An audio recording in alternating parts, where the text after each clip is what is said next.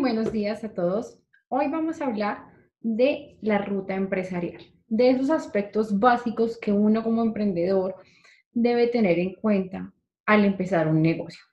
Pero no de cualquier aspecto básico. Yo no les voy a hablar de coaching, ni de números, ni de CMR, no. Yo les voy a hablar de esos aspectos legales que debemos tener en cuenta al iniciar nuestro negocio.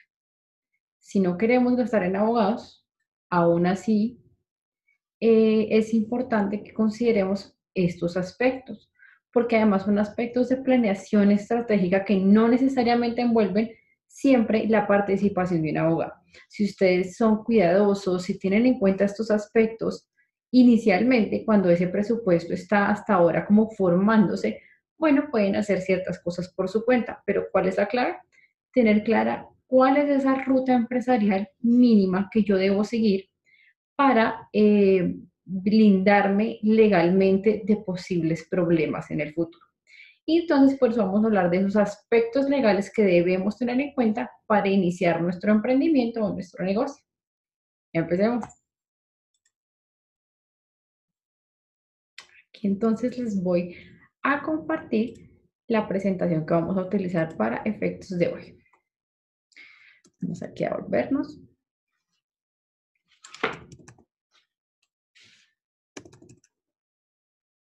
Con ustedes, listo. Entonces, nuestra ruta va a estar, eh, va a estar guiada por el siguiente mapa. Vamos a hablar de cómo se escoge esa forma de organización empresarial. Y digo forma y no sociedad porque voy a hacerles una explicación. Vamos a hablar del tema de la elección del nombre de la empresa, de marcas y derechos de propiedad intelectual, de las licencias y permisos, de acuerdos de confidencialidad y de algunos aspectos muy específicos de los temas de talento humano. Aquí está nuestro mapa. Y entonces empecemos. Forma de organización empresarial. Entonces, cuando hablo de forma de organización empresarial, me refiero a que una opción, claramente, es crear una sociedad con un grupo de personas, con dos o más socios. Sin embargo, hay otras opciones que se tienen cuando se es independiente. Eh, una opción claramente es crear una SAS unipersonal y otra desarrollar una actividad de eh, manera directa sin la creación de una sociedad. Aquí es importante considerar varias cosas. La SAS, por ejemplo, que es la que mejor nos permite eh, crear una sociedad o persona jurídica con un solo participante, tiene algunos costos y esto tenemos que considerarlo. Requiere la elaboración de un documento, requiere una serie de pagos anuales por la renovación de la matrícula, etc. Entonces eso es lo que tenemos que tener en cuenta al momento de saber cómo nos vamos a organizar empresarialmente. Sin embargo, para aquellos que tienen varios eh, socios o posibles eh, aliados estratégicos, pueden entonces considerar la creación como tal de una sociedad. Allá no hablamos de una persona independiente. Y aquí entonces es importante pensar en qué tipo de responsabilidades queremos que tengan esos socios. ¿Cuántos son esos socios? ¿Qué tipos de derechos van a tener cada uno? Em, ¿Cómo se van a hacer esos aportes? ¿Cuándo se van a pagar esos aportes? ¿Cómo vamos a tomar decisiones? ¿Vamos o no vamos a tener órganos eh, de gobierno corporativo, junta directiva? Todas estas son las decisiones que tenemos que considerar al eh, pensar en cómo nos vamos a organizar como eh, persona jurídica y si no, pues como persona natural, ¿verdad? Aquí en el cuadro que les estoy mostrando, les muestro dos, eh, como dos panoramas. Uno en Colombia y nombro las sociedades principales como que son de uso en la actualidad, a pesar de que la preferencia es ahora por la SAS porque da mayor em, flexibilidad, pero tenemos, por ejemplo, la sociedad limitada, la sociedad anónima, esta que es nueva y es una figura interesante, que es la sociedad de beneficio e interés eh, colectivo. Em, y ya. Entonces, ¿qué debemos tener en cuenta? Si queremos darle ciertas reglas especiales a nuestra sociedad, la mejor opción es la SAS. Sin embargo, tengan en cuenta que la SAS, por esa flexibilidad, exige sagacidad, exige planeación y exige tener claridad de qué es lo que queremos para nuestra sociedad, ¿verdad? cuando no em, confeccionemos un documento nosotros mismos para nuestro emprendimiento, pues deberemos adoptar una forma entregada pues, por la Cámara de Comercio y allí aplicarán las reglas de la sociedad anónima. Ténganlo muy en cuenta. Entonces, si ustedes van a revisar qué reglas le aplican a mi sociedad por acciones simplificadas, las reglas que aplica son las de la sociedad anónima con algunas diferencias. Por ejemplo, en la sociedad anónima hay máximo un año para pagar el capital suscrito. En la SAS son dos años máximo. Em, y les he querido también mostrar cómo es el tema en los Estados Unidos. Porque cuando hablamos de formas de organización empresarial, a pesar de que en Colombia nos referimos a sociedades, en países como los Estados Unidos hay una gran variedad de cosas que uno puede hacer existe la opción que se llama un solo proprietorship, sole proprietorship, y es eh, conducir un negocio nosotros mismos de manera directa, pero con responsabilidad limitada, como un mix entre persona natural y persona jurídica. ¿Qué quiere decir esto? Que el patrimonio que responde por esa actividad eh, comercial no es todo mi patrimonio, es aquel patrimonio dedicado a esa actividad comercial. Entonces uno crea un sole proprietorship. Puede crearse un general partnership, que es lo más eh, común cuando las partes no hacen un acuerdo y es simplemente que en los Estados Unidos cuando dos personas asumen de manera conjunta la realización de un negocio, si no se dice nada, ambos son solidariamente responsables con todo su patrimonio está la figura del limited partnership, que se refiere a que hay socios, pero su responsabilidad eh, depende de cuál es su participación. Puede haber socios con responsabilidad limitada y socios con responsabilidad total con su patrimonio. Y ya existen otras figuras un poco más complejas, como lo que se llama eh, las S corporations, como sociedades formalmente, y lo que cambia es su composición en capital, en dinero, y sus eh, trabajadores las C Corporations, que también, de nuevo, es como otro tipo de sociedad y cambian también por temas tributarios, y lo que se llaman VC Benefit Corporations. Esta es una forma de organización muy interesante porque combina algunos aspectos de las sociedades sin ánimo de lucro y algunos aspectos de las sociedades con ánimo de lucro. ¿Y qué implica eso? Son parecidas a las BIC en Colombia y es que existe una sociedad, una persona jurídica, que tiene el ánimo de lucrarse, de realizar una actividad comercial, pero que a la vez tiene un fin social. Y eso cambia la responsabilidad de los administradores. Y este es otro punto importante que debemos tener en cuenta cuando hablamos de cómo nos vamos a organizar em, como sociedad o lo que sea. Porque esos administradores tienen una serie de responsabilidades y pueden variar un poco dependiendo del tipo de sociedad que uno escoja. Ahora, una vez que hemos pensado en el tipo de sociedad, hay otros pasos a seguir y es escoger un nombre comercial. Con el fin de evitar em, retrasos en la creación de nuestra sociedad o problemas legales futuros, es importante que hagamos una búsqueda de nombres similares. Es decir, a pesar de que haber dos empresas con nombres similares, ¿sí?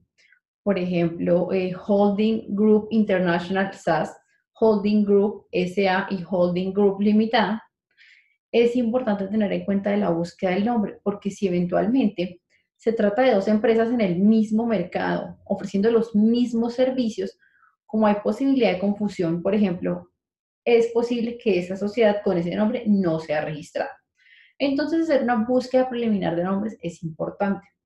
Y no solamente de sociedades, también busquemos eh, de nombres comerciales en general. Si a mí me parece que de pronto... Em, suena muy bien eh, Don Gediondo Sass, porque va a ser un restaurante de comida colombiana. Pero resulta que es que ese nombre ya es marca y además es el nombre comercial de un personaje. Entonces tengamos esto en cuenta porque puede haber nombres comerciales que no estén registrados como empresas, pero que sean, eh, que estén protegidos por otros. Entonces, ¿cómo hacemos esta búsqueda de nombres? Lo aconsejable en Colombia, por ejemplo, es buscar en el RUES, rubes.com, que es un registro em, unificado de empresarios, y ahí aparecen los nombres de todas las sociedades en Colombia. Y el otro es buscar también en las bases de la Superintendencia de Industria y Comercio, donde están em, los datos de todos los nombres comerciales que están registrados en Colombia. Y de nuevo, hacer también algunas búsquedas por Internet, ir un poquito más allá. Lo segundo que debemos hacer de nuevo es hacer una búsqueda de marcas nominativas. Como les digo, Don Gediondo, por ejemplo, que es el nombre de un restaurante, es el nombre como comercial con el que ejerce su actividad Don Gediondo, eh, está protegido. Entonces es importante mirar si nuestro nombre empresarial, el nombre de nuestra empresa coincide o no con una marca. Y aquí de nuevo pues nos vamos a las autoridades nacionales en materia de propiedad intelectual para adquirir esa información. También hay algunos programas en Internet, si ustedes buscan en Google encontrarán información que nos permiten saber qué, marcas existen en el mundo o en nuestro país. Y tercero, es importante tener en cuenta el sector donde vamos a desarrollar una actividad para el nombre que le queremos poner. Por ejemplo, cuando uno va a desarrollar una actividad, eh, una cooperativa, hay una serie de reglas para cómo se pueden llamar las cooperativas. Las cooperativas, por ser atractivas, por ejemplo, no pueden escoger nombres que solamente aplican para los bancos. Em, los nombres no pueden ser engañosos o crear una falsa expectativa en el consumidor. Hay industrias que son más reguladas que otras. Por ejemplo, en lo que tiene que ver con el sector, la eh, proveer servicios financieros, eh, en algunos servicios de salud médica, entonces tengamos en cuenta cuál es la industria y si en esa industria en específico puedo o no utilizar el nombre que yo deseo para mi empresa. Ahora, esto es muy importante especialmente para los pequeños empresarios. Quiero aquí mostrarles cómo en Colombia en la actualidad se crean más que todo microempresas más que grandes empresas. Estos, por ejemplo, son los datos del año pasado que eh, los saqué con Cámaras y para que vean la cantidad de empresas. Entonces, escoger estratégicamente el nombre de nuestra empresa es muy importante para distinguirnos de otro. Porque una marca es importante, pero no siempre la marca es el único activo con el cual uno se representa en el mercado.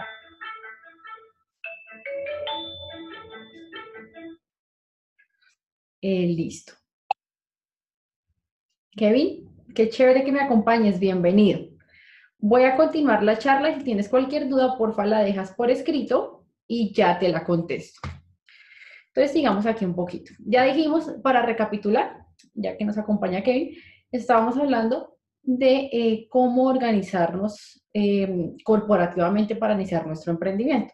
Y hablamos de la importancia de escoger una determinada figura y saber qué quiero yo, qué quiero que, cuál quiero que sea la participación de mis socios, cuál quiero que sea la participación eh, de mis aliados estratégicos, cómo voy a pagar el capital. Entonces, todo eso es importante a la hora de elegir una determinada eh, forma societaria. Les voy a pedir una pausa, discúlpenme.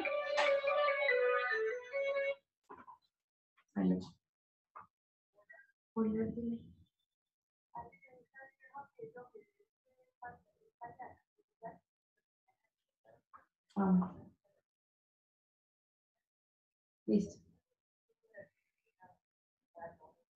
Ah.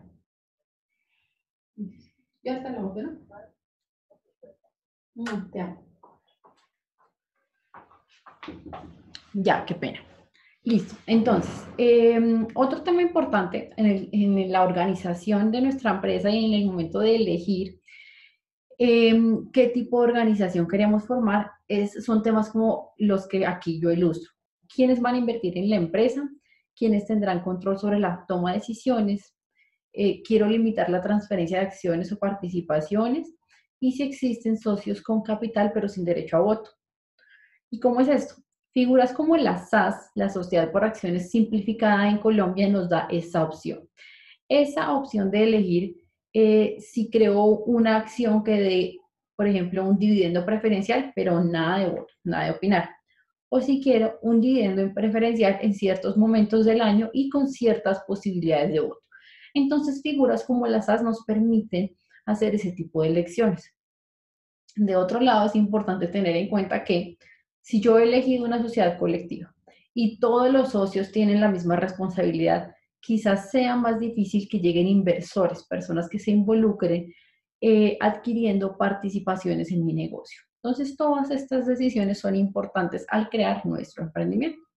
Entonces, como aquí dijimos, después de elegir la forma organizacional, escogemos el nombre de la empresa y hacemos una búsqueda de nombres eh, comerciales, una búsqueda de marcas nominativas, o sea, compuestas por palabras, y una búsqueda en nuestra industria a ver si hay reglas específicas para elegir un determinado nombre para nuestra empresa.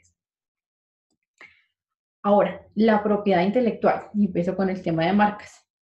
Un nombre comercial no es lo mismo que la marca. Pueden coincidir, pero no son iguales. El nombre comercial es la manera como el empresario se identifica para desarrollar su actividad comercial. Es la manera como yo, Gisela Ayala, me presento con mis clientes. Ese es mi nombre comercial. Puedo convertirlo en marca, pero no necesariamente son lo mismo. La marca, de otro lado, es un símbolo, una palabra, una imagen, una forma, también pueden ser aromas o sonidos, que se utilizan en el comercio para identificar el origen empresarial de un producto. Entonces, por ejemplo, si yo me llamo Gisela Mateos y decido realizar una serie de guías, eh, distribuirlas, pero no las hago yo, entonces ahí va a haber una diferencia. Yo, Gisela Ayala, es mi nombre comercial y me identifico con clientes y les doy unas guías acerca de temas empresariales y hay una marca aparte, una marca ese que ha elaborado las guías. Y entonces empezamos a ver cómo estos signos son diferentes. Otra cosa adicional, a pesar de que la protección de ambos, tanto el nombre comercial como la marca, exige registro en países como Colombia, eh, resulta que la marca tiene unas exigencias diferentes. El nombre comercial yo debo probar el uso continuo en el comercio y además que los clientes reconocen sus transacciones conmigo mediante el uso de ese nombre comercial. La marca, por otro lado, no debo, para empezar, no debo probar el uso para obtener el registro. Debe ser legal, debe ser eh, única y diferente. Mientras que el nombre comercial puede ser muy similar uno a otro. Puede haber alguien que se llama Francisco Ayala, abogado. Y hay similitud con el tema de las marcas, sí deben ser marcas únicas, que no generen confusión, que no generen engaños, que sean eh, muy innovadoras. Entonces, ahí hay otras diferencias. Y aquí quiero mostrarles, por ejemplo, en Colombia, cómo el tema de las marcas ha ido creciendo en importancia. Mientras que en el 2000 contábamos con alrededor de unas 14.000 eh, marcas. En la actualidad en Colombia, por ejemplo, existen más de 500.000 marcas registradas. La marca es un activo intangible muy importante de las empresas.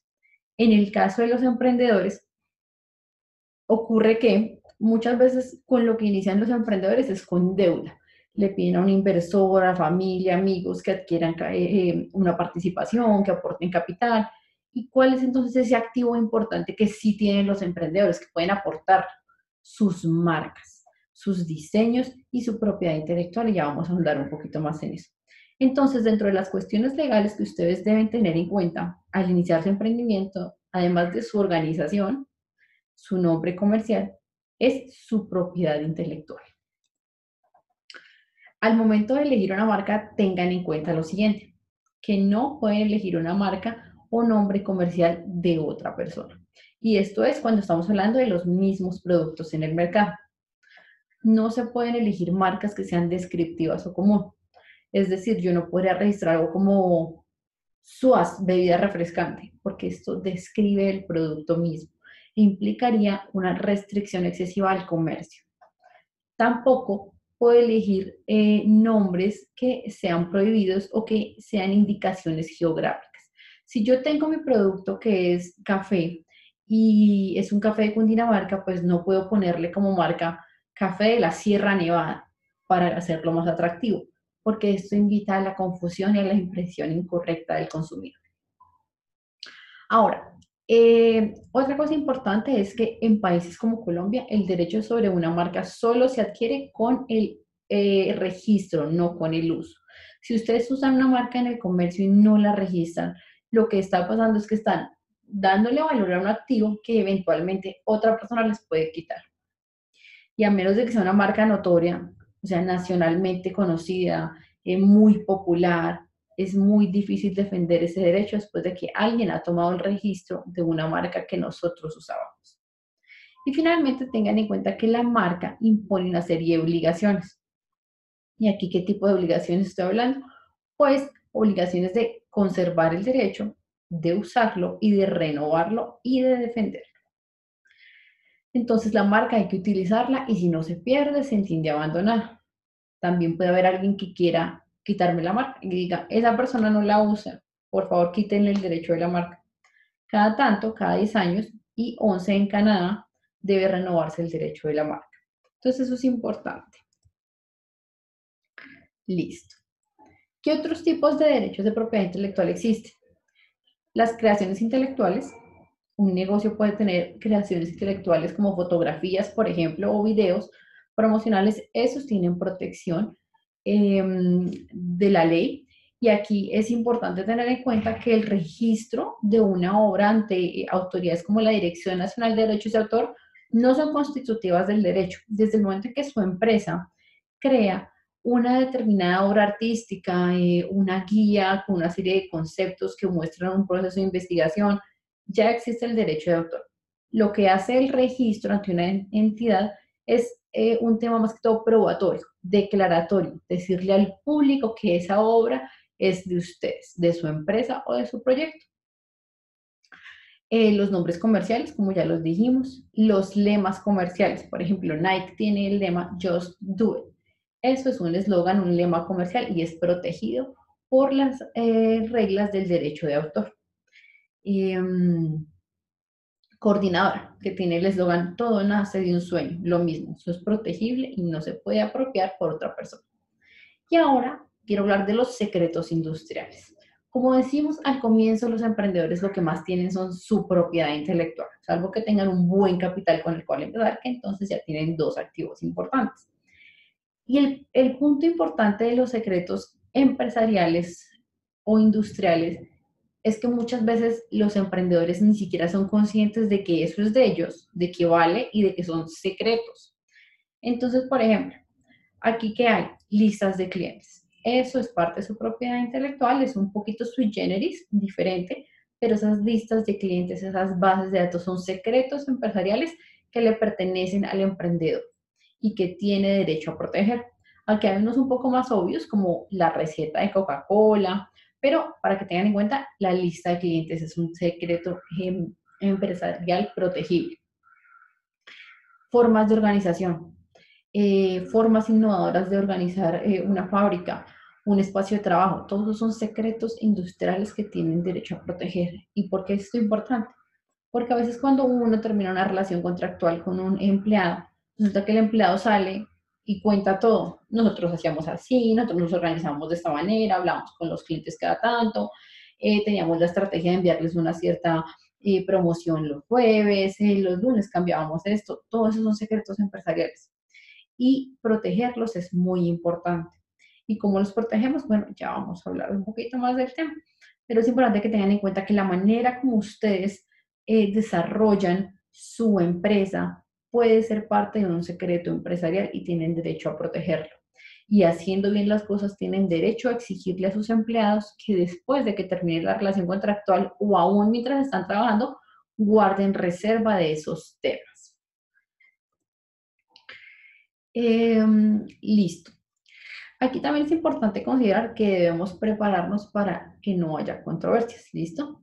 Eh, aquí, por ejemplo, yo escribí, no es hasta que se pierde el derecho que se presenta una controversia y que el empresario se hace consciente de la importancia de proteger su propiedad intelectual.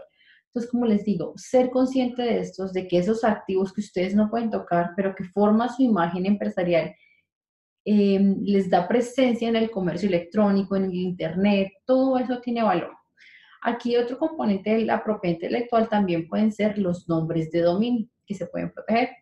Si quieres saber más, les invito a ver el video sobre marcas y nombres de dominio que está en el canal de Focus Uri.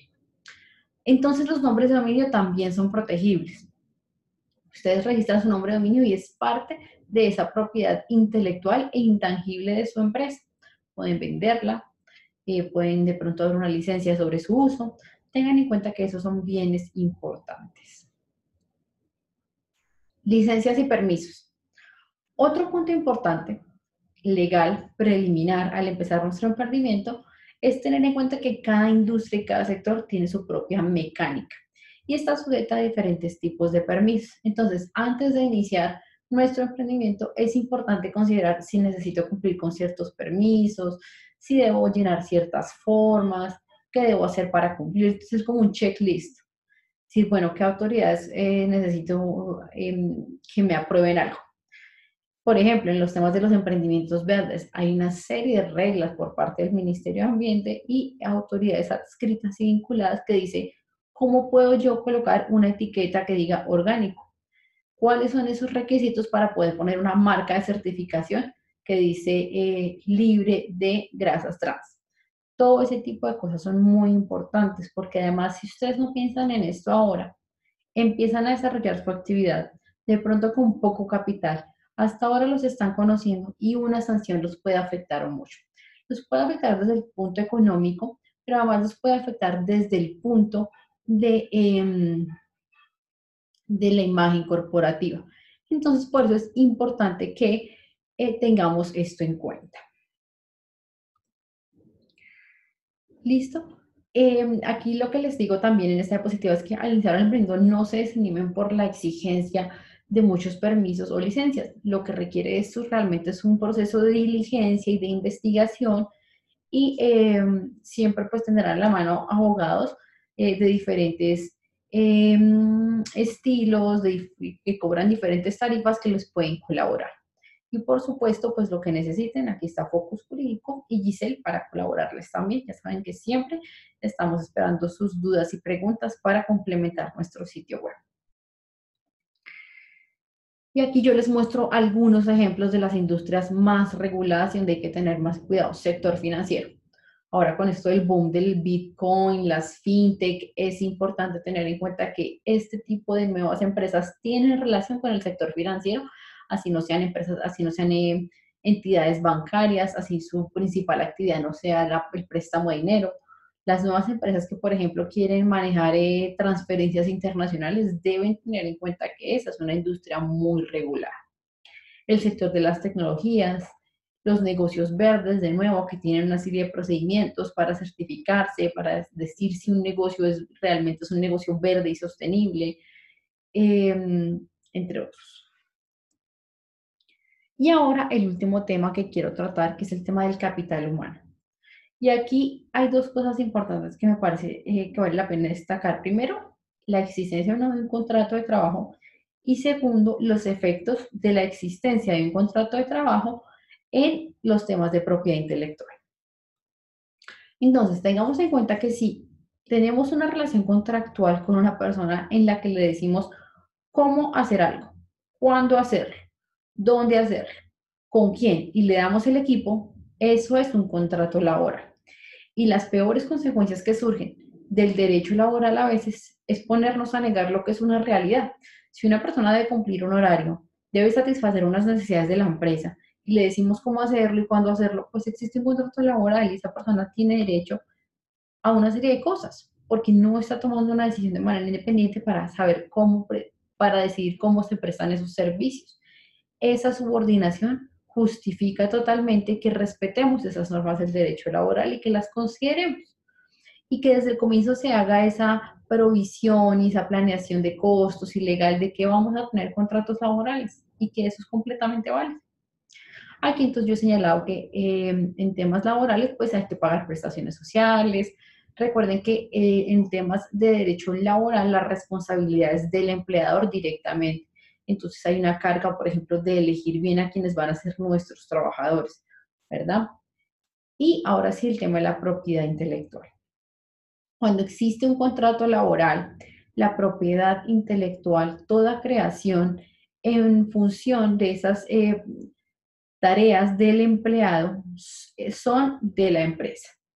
Si el empleado en desarrollo sus actividades creó una obra eso le pertenece a la empresa, a pesar de que ese señor, ese empleado, sea el autor em, moral de la obra. Del otro lado están los contratos de prestación de servicios. ¿Cuál es esa característica de estos contratos? Le pedimos a una persona que realice algo para nosotros, una obra. ¿Cuándo lo hace? Es decir, digamos, yo digo, yo tengo tiempo hasta el martes, usted verá. Entonces él decide cuándo lo hace, cómo lo hace, pone sus herramientas, paga su seguridad social, su eh, administradora de riesgos profesionales y es el responsable directo de cualquier daño a terceros. Hay algunas pequeñas excepciones, por supuesto, pero esa es la regla general. le pagamos un dinero a esta persona y entonces aquí hay un punto importante, la propiedad intelectual. La propiedad intelectual en el caso de contratos de prestación de servicios es del contratista, de tal forma que al desarrollar un emprendimiento y trabajar a partir de contratos de prestación de servicios, tenemos que tener contratos de transferencia de derechos. Es muy importante. Si crearon un logo para mí, necesito un contrato que diga que esa persona, ese diseñador, me transfiere todos los derechos de explotación económica del logo. Si me hicieron un video, lo mismo, todos los derechos para poner el video donde yo quiera, para transmitirlo, para lo que sea, cortarlo, lo que sea. Entonces, esto es un punto también importante en esa relación que hay entre el derecho laboral y el derecho de la propiedad intelectual. Y hasta aquí es nuestra ruta empresarial. Les voy a volver a hacer una recapitulación. Cuando ustedes están iniciando un emprendimiento y tienen poco presupuesto para eh, implementar en gastos legales, pues lo que deben hacer es pensar en qué tipo de organización van a elegir, eh, si va a ser una sociedad o si lo van a hacer de manera independiente como personas naturales. Si van a ser una sociedad, tienen el beneficio de la responsabilidad limitada. ¿Qué nombre le van a dar a su organización? Y aquí hacemos una búsqueda de nombres, búsqueda de marcas y búsqueda en industrias. ¿Qué tipo de propiedad intelectual tienen? Sus logos, eslogans, derechos eh, sobre sus listas de clientes, de aliados estratégicos, de distribuidores, todos son secretos empresariales muy importantes y protegibles. ¿Qué tipo eh, de contratos van a celebrar con las personas que trabajan en su equipo, si son contratos laborales o contratos de prestación de servicios? Y un punto final que se me escapaba, los acuerdos de confidencialidad es muy importante que desde el principio hagan este tipo de acuerdos con las personas que trabajan con ustedes, que les digan lo que hacemos acá no sale de acá, no lo puede usar usted para ir a vendérselo al, competidor.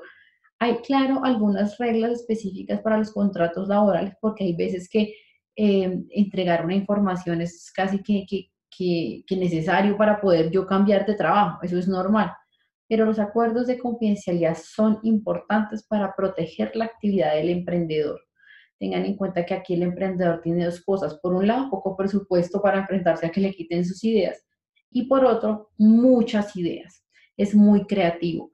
Eh, habla con mucha gente, se consigue muchos contactos, listas. Todo eso es protegible. Y por eso un contrato de confidencialidad también es muy importante al iniciar nuestros emprendimientos. Y así termina entonces la charla. Em, no sé si de pronto hay alguna duda. Voy aquí a, cerrar la presentación y a ver si eh, existe alguna duda. Si no, entonces eh, gracias eh, Kevin por acompañarme y a los que vean este video después, muchas gracias, son bienvenidos. mi nombre es Gisela Ayala, soy abogada, especialista en Derecho de los Negocios y también enfocada en los temas de la propiedad intelectual y el derecho del Internet. Si tienen dudas o preguntas, recuerden que pueden escribir eh, a focusjurídico.com. Pueden dejar sus comentarios en Facebook, Focus Jurídico, Propiedad Intelectual, Publicidad y Contratos Comerciales. Y también aquí eh, a través de las plataformas digitales. Ha sido un placer conversar con ustedes. Estoy a su servicio. Lo que necesiten, no duden en dejar sus preguntas. Muchas gracias y chao, chao.